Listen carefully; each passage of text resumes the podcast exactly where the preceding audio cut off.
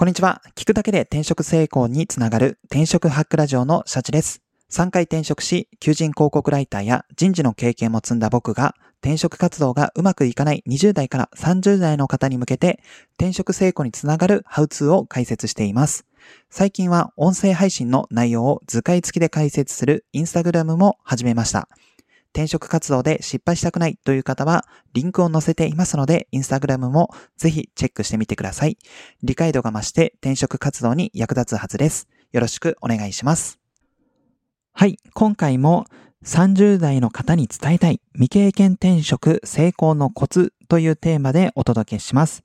はい。昨日からですね、未経験転職、30代の未経験転職で、まあ、成功させるコツを1日1つずつ紹介しています。はい。で、どんなコツがあるかというと先にお伝えするんですが、まあ、主に4つありまして、えー、1つが今の会社で実績を積む。で、二つ目が説得力のあるキャリアの軸を持つ。で、三つ目が自分のスキルを客観的に把握する。で、四つ目が、なるべく多くの企業に応募する。まあ、これが、えー、成功させるコツなんですが、まあ、これを一つずつですね、一日一つずつ紹介しています。で、今日は二回目ですので、えー、二つ目の説得力のあるキャリアの軸を持とう。まあ、ここの部分に関して、えー、わかりやすく解説したいかなと思います。はい。ですので、まあ、30代の方で、まあ、これから未経験転職、まあ未経験の職種、あるいは業種に転職をしたいと考えている方は、ぜひ最後まで聞いていただけると嬉しいです。はい。で、この説得力のあるキャリアの軸を持とうっていうとこなんですが、えー、そうですね。これ、そもそもなぜ転職したいのか、しかもなぜ未経験職種なのか、業種なのか、まあ、ここをですね、説得力を持たせて、えー、応募企業がですね、まあ、納得するようにしないといけないっていうのが、まあ、背景にありますと。まあ、ちょっと厳しい話をするとですね、えー、30代の未経験の方で、まあ、新規一点出直したいとか、まあ、今の仕事、仕事が嫌だからという理由で何かこの転職をしてますっていう人はですね、やっぱり企業側はちょっと採用したくないんですよ。まあ採用したくないっていうとちょっと語弊はあるんですが、採用しづらい現実がありますと。で、なんでかっていうと、これは前回の放送の復習にはなるんですが、まあ企業はですね、この30代の未経験転職をしたい方を、えまあそうですね、このエントリーとか、まあ、面接で迎え入れると、まあこんな風に考えるんですよ。まあ20代の方が安く採用できるなと。まあこれは、えー、そうですね。まあ30代が求める月給と20代独身が求める月給が変わるからっていうところがあって、まあ30代だと、まあ最新持ちだったりとか、まあ住宅ローン持ってるよっていう方もいるので、やっぱりこのお給料として提示する金額がどうしても上がってしまうと。なのに未経験転職だから、ちょっと企業としては美味しくない。じゃあ未経験転職の20代だったら安く、えー、雇えるよねっていうところで、まあ20代の方が安く採用できるよなって思っちゃうと。まあそういった現実がありますと。で、二つ目が、まあ会社に馴染めるかが不安だっていうところで、まあ社会人経験あるのはいいんだけども、まあいろいろ、まあ会社で、違う会社で、えー、勤めてきたから、うちの会社でちょっと染まるかどうか、まあ、えー、雰囲気が合うかどうかがちょっと不安になる。だったら何もないまっさらな社会人経験もないけど、変な色もない20代を採用したい。っていうのを、まあ企業は思ってしまうわけですよ。で、最後が、えー、最初の一つ目、えー、二つ目のところを踏まえて、まあいろいろやっぱ30代って、雇うとなると懸案事項があるなと。であれば、まあ高い月給を払うとか、まあカラーが馴染めないかもしれない。まあこんな考慮をするんだったら、やっぱり経験者欲しい。30代の未経験はいらないよっていう、えー、部分が、まあどうしても企業としては思ってしまうので、まあそういった意味でですね、このえー、先ほど言ったような新規一点出直したいですとか、今の仕事だから嫌だから、えー、今転職してますっていう、えー、未経験の30代の方をですね、なかなか受け入れづらいっていうところがあります。同じ理由だったら、同じ転職理由だったら、じゃあ20代の未経験がいいよねっていうふうに思ってしまいますと。じゃあ、えー、このキャリアの軸、元っていうのは分かったんですが、え、それってそんなに説得力って変わるのかっていうのもちょっと疑問に思ってる方いると思うんですよ。ここまで聞いてですね。で、ですのでちょっとそこをわかりやすく、まあ、キャリアの軸の有無でどう説得力が変わるのかっていうのをお伝えしようかなと思います。で、えー、ここからお伝えするのはもう本当適当な、えー、転職利用まあ、軸ありと、あ、軸なしと軸ありのパターンでお伝えするので、まあ、これで、まあ聞いてて、ああ、まあ、確かに納得しづらいなっっていうのを感じていただけたらなと思います。で、これ、音声配信だと、何度も聞くのもちょっと大変だと思うんですよ。巻き戻したりとか。ですので、えっと、これ同じ内容のえー、やつをですね、インスタグラムで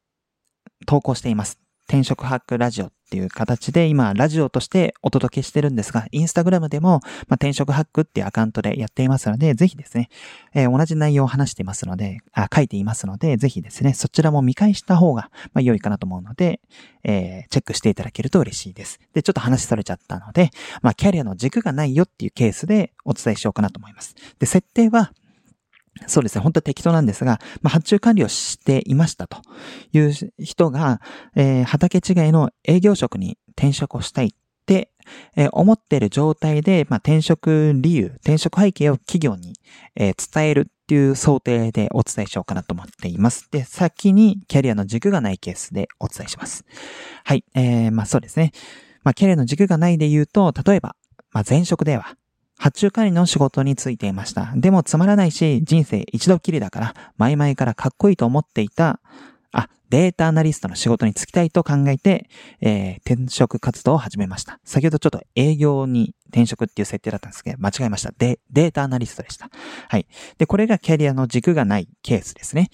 で、キャリアのあ、えー、キャリアの軸があるケースだとどんな風になるかっていうと、例えば、えー、前職では発注管理の仕事についていました。まあ、ここまでは一緒ですと。で、在庫が過不足ないように自分なりにデータを分析して発注数を変えていました。まあ、現場の要望をそのまま聞いてしまうと、まあ、在庫過剰になったりとかもするので、いろんな、えー、これまでの傾向を踏まえて発注数をこちらで調整していました。で、この分析の経験を活かして、まあ、企業の経営に携わりたいと思いまして、えー、今、未経験ながらデータアナリストの仕事に興味を持ち転職をしたいと思っています。これがキャリアの軸があるケースですね。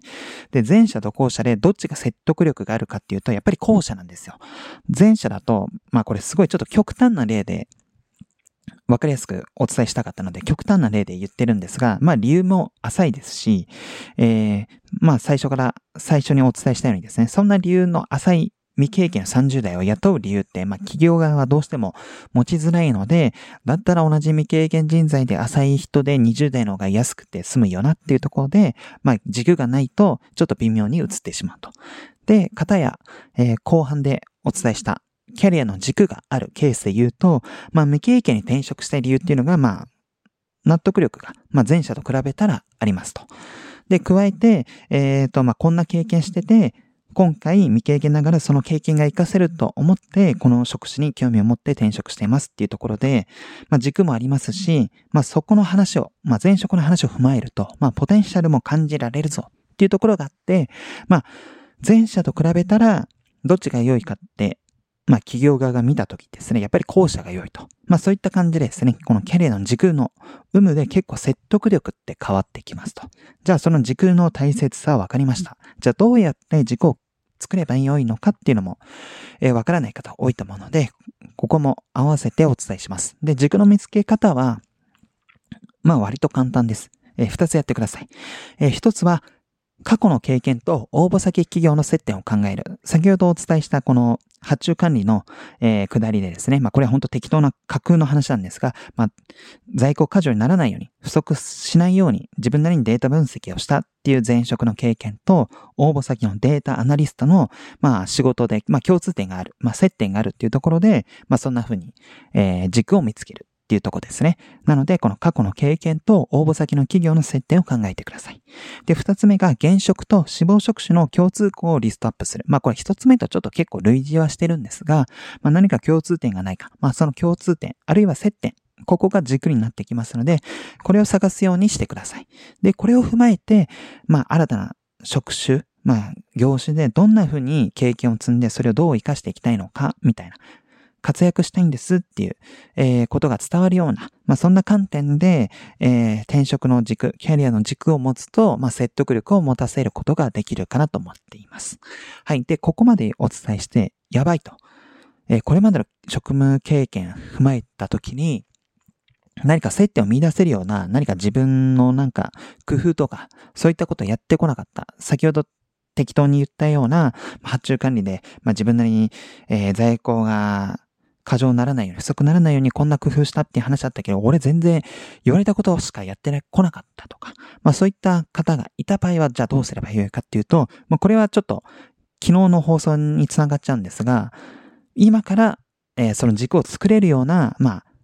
エピソード作れるように、えー、真剣に仕事に向き合うっていうのが、まあ、一つ手段かなと思います。ちょっと急がが回れじゃないんですが、若干遠回りにはなってしまうんですが、今からでもいいので、えー、この現職で何か実績を積んで、そこで何かこの工夫した部分と、えー、これから、えー、キャリアアップしたいとこで共通点を見つける。まあ、この作業が必要になってくるので、もし今まで言われた仕事しかやってこなかった、特に真剣にやってこなかった、なーなーでやってきてこ、7でやってきてしまったっていう方は、まあちょっと遠回りなんですが、まずは仕事に真剣に向き合ってから実績を作ってそこから軸を見つけ出すっていうのがベターかなと思います。はい、えー、今回の放送のまとめです。30代未経験転職ならキャリアの軸を持ちましょう。で、軸がないと転職理由に説得力が持たせられません。まあそういう、なんでしょう、軸がなくて、まあちょっと浅はかだなって思うような30代の未経験の方を、まあ企業はまあ雇う理由があんまり積極的に見つけられないので、ぜひ軸を持つようにしてください。で、職歴を棚卸しして、応募企業との接点を見つけることによって、まあ軸っていうのは、ま探せるかなと思うので、その棚卸しをしてください。で、棚卸しをした結果、自分は何もしてこなかったとか、えー、そういった部分があるんだったら、まあ今から実績を積むなりして、ちょっとキャリアの軸が作れるような風に、ま仕事に取り組んでもらう。まあこれしかないのかなと思うので、まあこれから30代の未経験転職をちょっと視野に入れてますよっていう方は、えー、もし今すぐすぐキャリアの実績とかがなさそうだ、軸が作れなそうだっていう場合は、ちょっとそのスタートラインを、まあ、延長させるかどうか、まあ、ちょっとそれはいろんな事情もそうなんですが、まあ、ちょっと実績を作ってみるっていうのも視野に入れた方が良いかなと思います。はい、本日の放送は以上となります。最後までご視聴いただき、ありがとうございます。あなたの転職活動の成功を祈りつつ、今日はこの辺でまた明日。